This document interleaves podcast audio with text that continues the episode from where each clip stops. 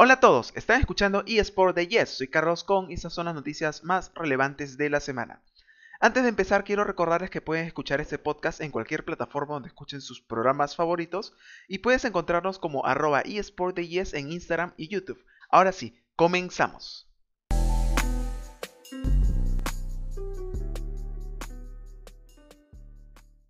Pokémon Unite, Dragonite llegará con el evento navideño. Diciembre significa fiestas, frío y muchos pero muchos regalos. Esto bien lo sabe Timmy Studio, el equipo encargado de Pokémon Unite, ya que esta semana reveló todo lo que tendrá el evento navideño del MOBA de los monstruos de sí. Entre muchas cosas veremos la triunfal llegada de Dragonite a Pokémon Unite. Por este medio una publicación en su blog oficial, Timmy Studio anunció todas las novedades que veremos para festejar Navidad y Año Nuevo en Pokémon Unite. Para empezar tendremos el desafío lumínico, el cual se llevará a cabo entre el 15 de diciembre del 2021 al 16 de enero del 2022 y ofrecerá retos que otorgarán recompensas a los jugadores. Después estará el desafío fotográfico, ese tendrá lugar desde el 24 de diciembre hasta el 6 de enero del 2022. Los jugadores podrán encontrar copos de nieve al participar partidas, estos copos servirán para revelar una fotografía y conseguir recompensas. En Bolazo de Nieve de Ciudad Álgida, los Pokémon derrotados se convertirán en muñecos de nieve de forma temporal al ser derrotados. Estos Pokémon podrán apoyar a sus equipos con saludos animación y posteriormente tendrán la oportunidad de unirse a la batalla. Además, Avalugg y Articuno aparecerán de vez en cuando en el mapa. Y por supuesto, la estrella del mes llegará en el evento navideño, Dragonite. Este Pokémon tipo dragón estará disponible a partir del 20 de diciembre.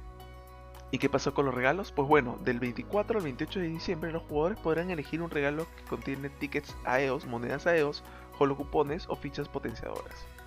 Del 29 al 31 de diciembre la comunidad también podrá conseguir una licencia temporal de 7 días y el 1 de enero los usuarios podrán elegir entre 4 artículos de moda hasta el 3 de enero. Las licencias de todos los Pokémon estarán disponibles gratis. ¿Qué opina del evento navideño? ¿Estás listo para pasar la Navidad con tu Pokémon?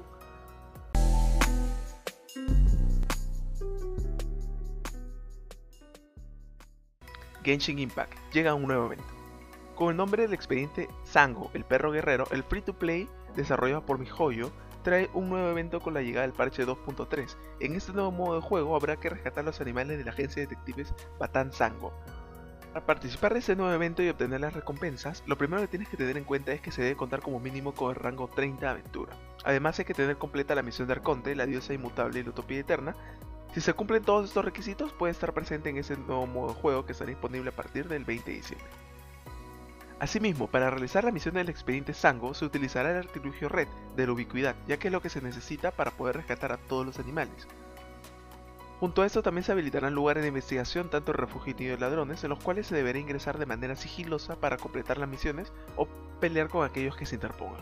Una vez que se completen los objetivos de los lugares de investigación, se habilitará el desafío Senda Canina que estará disponible en el modo multijugador solamente si lo has finalizado en solitario.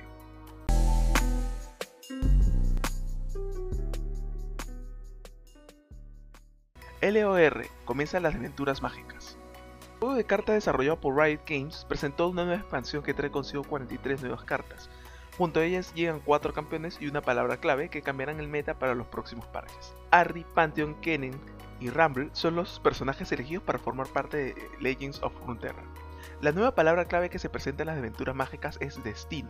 El efecto de esta misma consiste en que las cartas que poseen dicha habilidad reciben un punto extra de ataque y vida cuando son objetivo de un aliado por primera vez en cada ronda.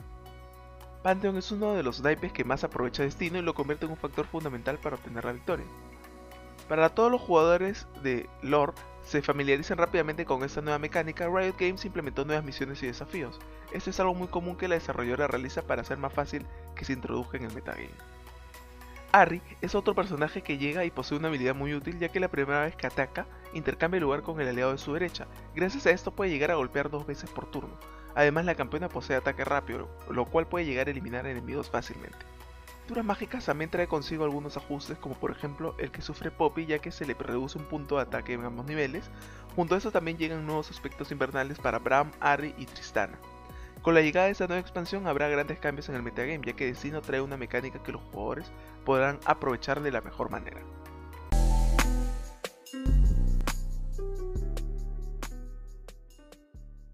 La comunidad está de luto. Fallece Alan, jugador profesional de Overwatch League.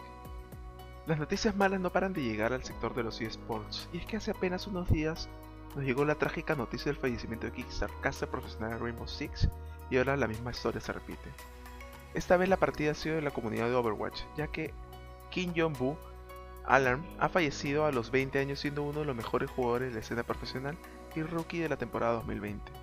La noticia la ha confirmado su equipo, Philadelphia Fusion, en Twitter, confirmando la pérdida y dejando en las redes la triste noticia que agita a la comunidad de Overwatch, altamente afectada por lo sucedido.